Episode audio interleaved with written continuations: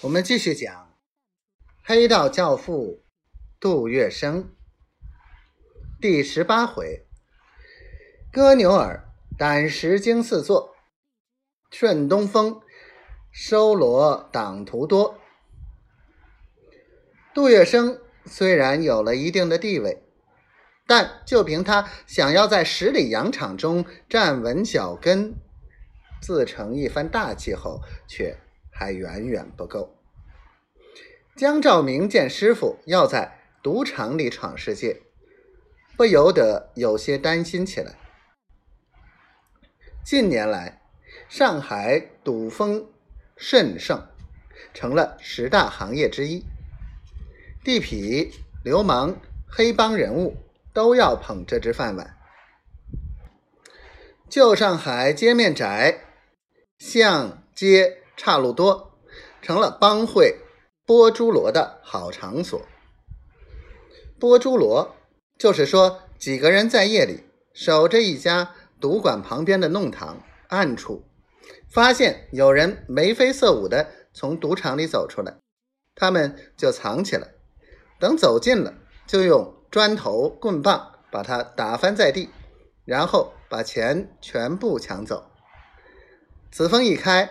各家赌台的生意纷纷下跌，胆大的赌客也要雇个保镖进场。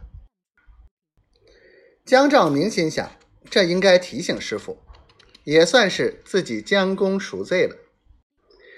他打定主意，就对杜月笙说：“师傅，英法两租界起了波珠罗风，赌场老板个个头痛，要在赌行立足。”恐怕先要煞这股风。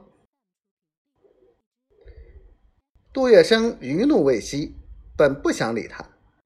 这时，杜月笙也意识到，要想赌场生意好，首先得让赌客在赢了钱后有安全感。要做到这一点，就得保证他们首先不会被剥猪罗。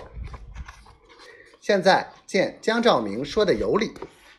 点在了关节上，心中的气顿时消了一大半，问道：“你说有啥办法？和气生财？怎么个和法？”江兆明见师傅浓眉已舒展，情知那件事已过去了，他心一定，说话便上劲儿了。来个拜四方行不行？杜月笙想了想。点头说：“好，你用我的帖子去请。”第二天，江兆明铤而走险，将那批头目一一请到。